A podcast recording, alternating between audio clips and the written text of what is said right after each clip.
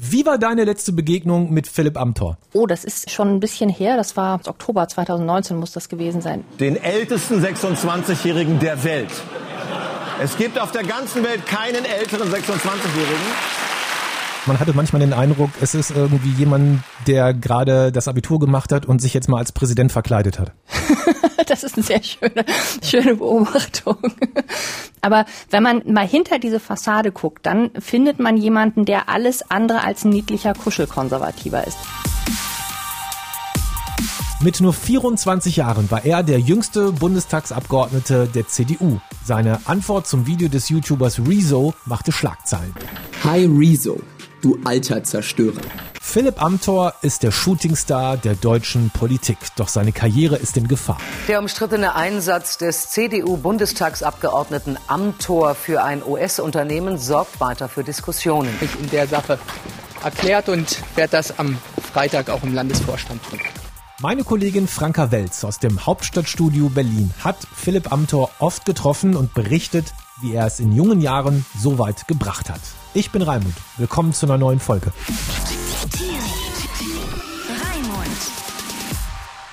Philipp Amthor ist sehr jung, sehr weit gekommen. Die meisten kennen ihn klar wahrscheinlich wegen der Reaktion nach dem Rezo-Video. Aber wie ist er in die Politik gekommen? Gleichzeitig ganz klassisch, aber auch ganz ungewöhnlich. Also der ist ja mit 16 in die CDU eingetreten, war vorher schon Landesschülersprecher und hat da so festgestellt, das äh, hat er mal erzählt, dass ihn halt vieles in der Schulpolitik gestört hat. Ich war im, im Landesschülerrat, habe mich dafür Dinge interessiert und auch gemerkt, hey, das ist ja eigentlich Design zum Mitmachen. Da kann mhm. man selber äh, mitgestalten. Das fand ich immer, immer gut und, gut und faszinierend. Die CDU war halt die Partei, der sich am nächsten fühlte und hat dann das gemacht, was man so macht als junger Mensch, der in die Politik geht. Der gute Spruch von Erich Kästner, es gibt nichts Gutes, außer man tut es. Es war mir immer zu wenig, irgendwie nur an der Seitenlinie zu stehen. Sich also in der Jungen Union engagiert. Da ist er jetzt ja auch seit zwei Jahren Schatzmeister. Ich habe dann gesehen, dass mir das viel Freude macht und das aber auch Interesse und Bedarf dafür gab für meinen, also dass es gut ankam und dann hat sich das darüber vertieft, ja. Und wenn ich sage ungewöhnlich, dann meine ich damit, dass man sich dann auch tatsächlich mal so den Rest seiner Biografie angucken muss. Also klar, ein schlauer Jugendlicher, ähm, fleißig, guter Schüler, aber von seinem Hintergrund her jetzt nicht typisch das, was man für, ich sag mal, aufstrebende CDUler erwarten würde. Also die Mutter äh, war alleinerziehend, hat in einem Callcenter gearbeitet. War nicht immer einfach und äh, trotzdem habe ich sozusagen immer ein tolles Setting gehabt, wo mir eigentlich viele Dinge möglich waren. Und er hat dann im Grunde eigentlich vergleichsweise viele Widerstände eben durch Fleiß und Ehrgeiz überwinden müssen. Hat dann ja Jura studiert, das auch mit Prädikat abgeschlossen und äh, eigentlich, wie gesagt, ein Hintergrund, der ganz erfrischend ist für die alte Tante CDU. Und dann ging es halt so weiter. Also Fleiß und Engagement und Ehrgeiz sind eigentlich so drei Punkte, die ihn dann die ganze Zeit ausgezeichnet haben. Also ich kann mich eigentlich nicht erinnern, dass ich in der Sitzungswoche mal irgendwie großartig vor Mitternacht zu Hause gewesen wäre. Und das ist auch eine Frage von Training. Also ich schlafe in der Regel immer nur so vier, fünf Stunden. Das ist nicht immer ganz bequem, aber läuft ganz gut. Auch im Bundestagswahlkampf 2017, da war er auch ganz originell, hat also zum Beispiel Plakate mit seiner Handynummer gedruckt. Da stand dann drauf, reden wir über ihre Anliegen. Sie kochen Kaffee, ich bringe Kuchen mit, hat sich also quasi selbst bei den Leuten zum Kaffeetrinken eingeladen. Das war alles in einem kleinen Wahlkreis in Mecklenburg-Vorpommern. Genau.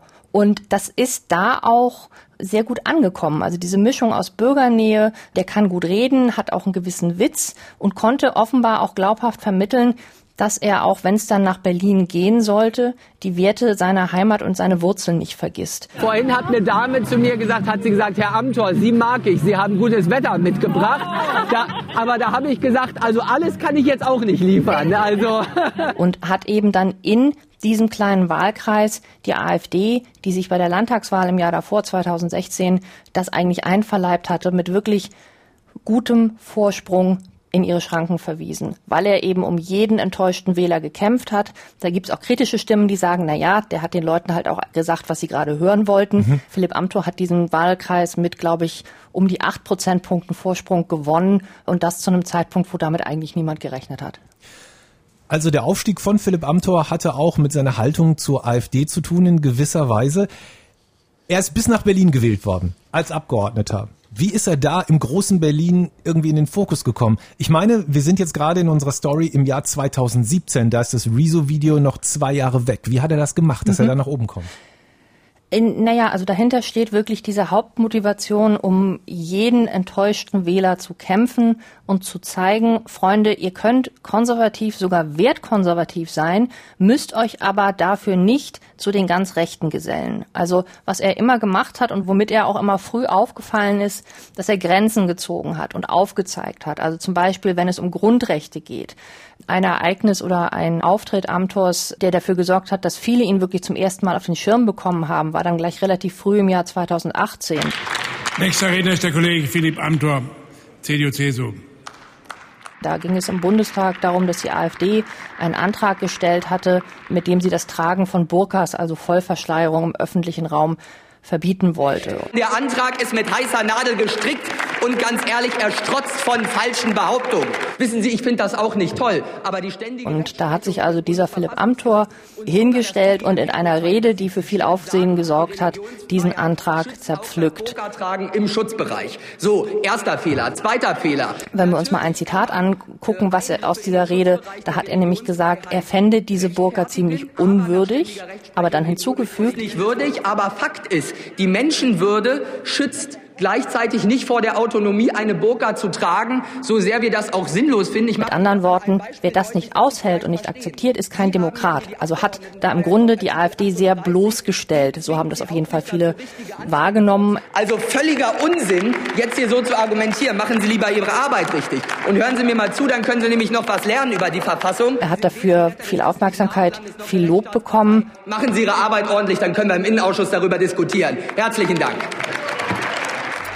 Beschreibt das, wofür Philipp Amthor steht, also was er da gemacht hat in dieser Rede? Ist das so klare Kante gegen Rechts für Meinungs- und Religionsfreiheit oder, oder was ist eigentlich sein Profil? Die Heute Show hat mal gesagt, den ältesten 26-Jährigen der Welt.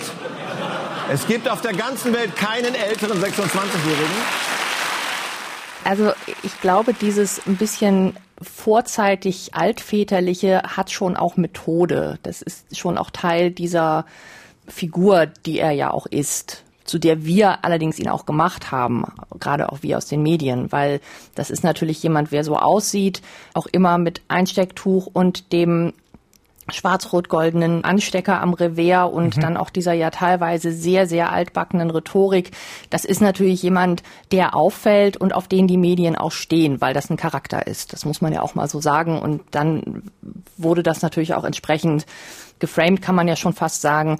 Und manchmal ist es ja auch ein bisschen unfreiwillig komisch, wenn man einfach jemanden sieht, der eigentlich so jung ist, so fit ist, auch mit sozialen Medien so gut umgehen kann, genau weiß, wie alles funktioniert, aber eben teilweise spricht wie sein eigener Großvater. Man hatte manchmal den Eindruck, es ist irgendwie jemand, der gerade das Abitur gemacht hat und sich jetzt mal als Präsident verkleidet hat. das ist eine sehr schöne, schöne Beobachtung. Aber wenn man mal hinter diese Fassade guckt, dann findet man jemanden, der alles andere als ein niedlicher Kuschelkonservativer ist. Das muss man auch anerkennen. Also da sind wirklich stramm konservative Positionen, für die Philipp Amthor steht.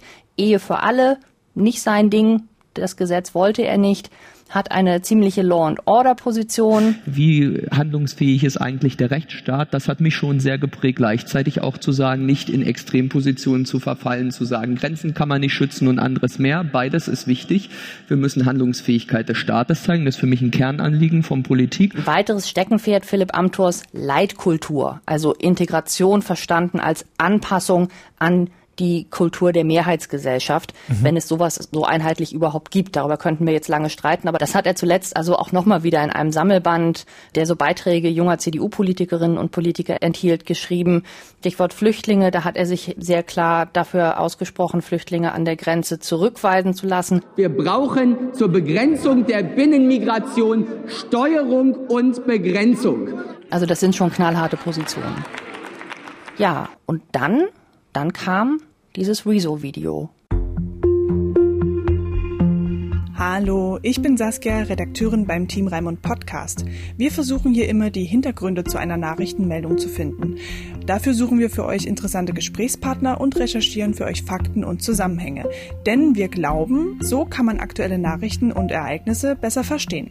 Wenn ihr unsere Arbeit unterstützen wollt, dann abonniert doch bitte diesen Podcast. Vielen Dank. Franka, du hast gerade dieses Video von Rezo erwähnt.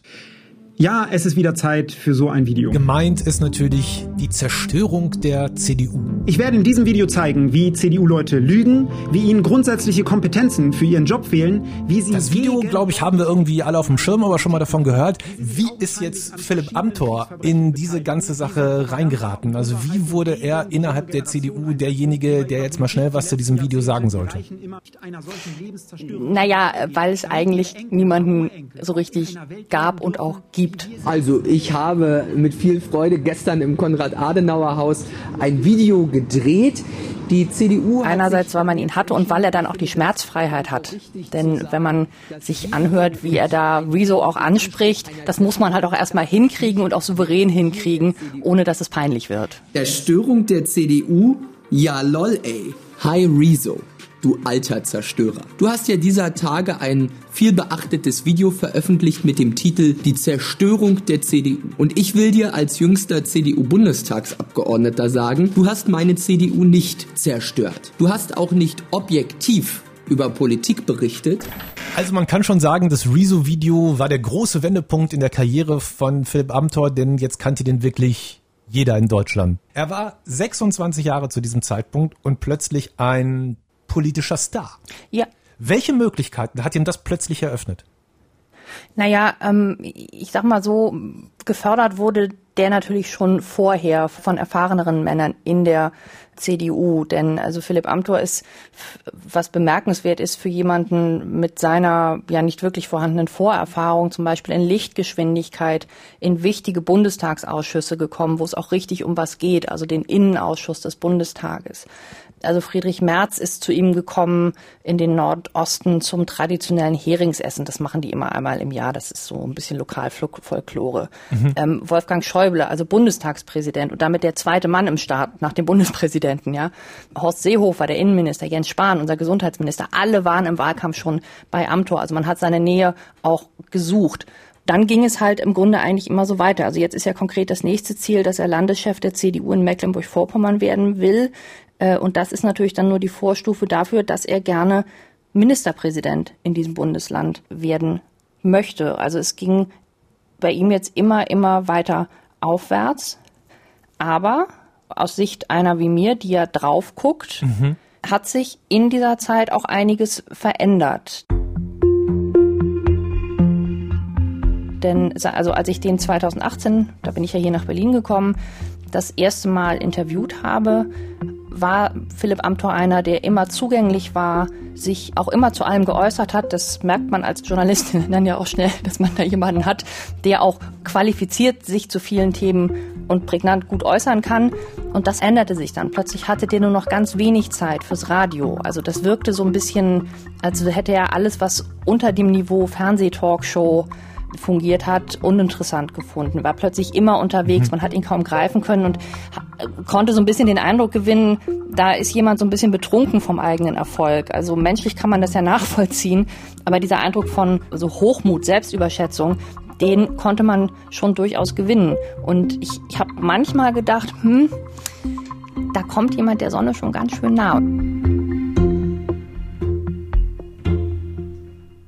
Der umstrittene Einsatz des CDU-Bundestagsabgeordneten Amthor für ein US-Unternehmen sorgt weiter für Diskussionen. Der Vorwurf unangemessener Lobbyarbeit steht im Raum. Der Betroffene spricht von einem Fehler, die Opposition vom Verdacht der Käuflichkeit. Auch der soll geschäftliche Verbindungen zum US-Unternehmen Augustus Intelligence unterhalten.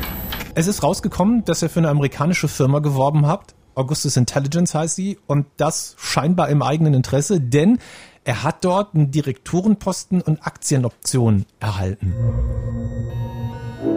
Franka, was meinst du? Auf dem Weg von Uckermünde in Mecklenburg-Vorpommern bis in die großen Talkshows und auf die große politische Bühne. Wo hat er da diese Firma Augustus Intelligence gefunden?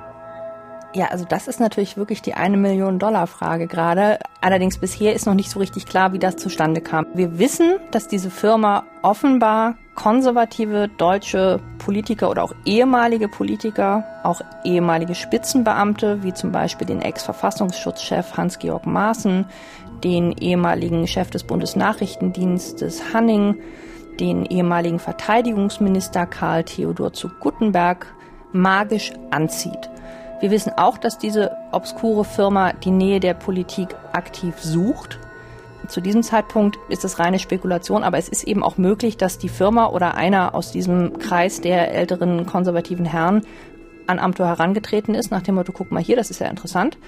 Also man hat ihn ja in jedem Fall scheinbar in einer Art Zirkel aufgenommen, also inklusive gemeinsamer Luxusreisen, die es gegeben haben soll nach St. Moritz, Korsika, New York, für die sich jetzt halt gerade die Bundestagsverwaltung sehr interessiert. Gibt es dafür irgendwie eine Art Beweis, dass er quasi von, nehmen wir zum Beispiel Herrn Maaßen, angeworben worden sein könnte? Also keinen, den ich kennen würde. Was wir aber wissen, ist, dass zu Maaßen Philipp Amthor schon eine gewisse Affinität hat. Das haben wir ja immer mal wieder gesehen. Er ist ja gelegentlich auch mal in Interviews aufgetreten und hat sich als Maßen sich ja doch als bekennender Rechtsausleger gezeigt hat, sich immer wieder schützend vor ihn gestellt. Also von daher so eine gewisse Beziehung gibt es da in irgendeiner Form schon. Aber mhm. was dann daraus gefolgt ist, das wäre jetzt unredlich daraus jetzt etwas ableiten zu wollen. Wie denkst du, geht es jetzt voraussichtlich für Philipp Amthor weiter? Er muss sich ja gerade bei vielen Veranstaltungen und so weiter ordentlich rechtfertigen. Was ist da gerade in der Pipeline?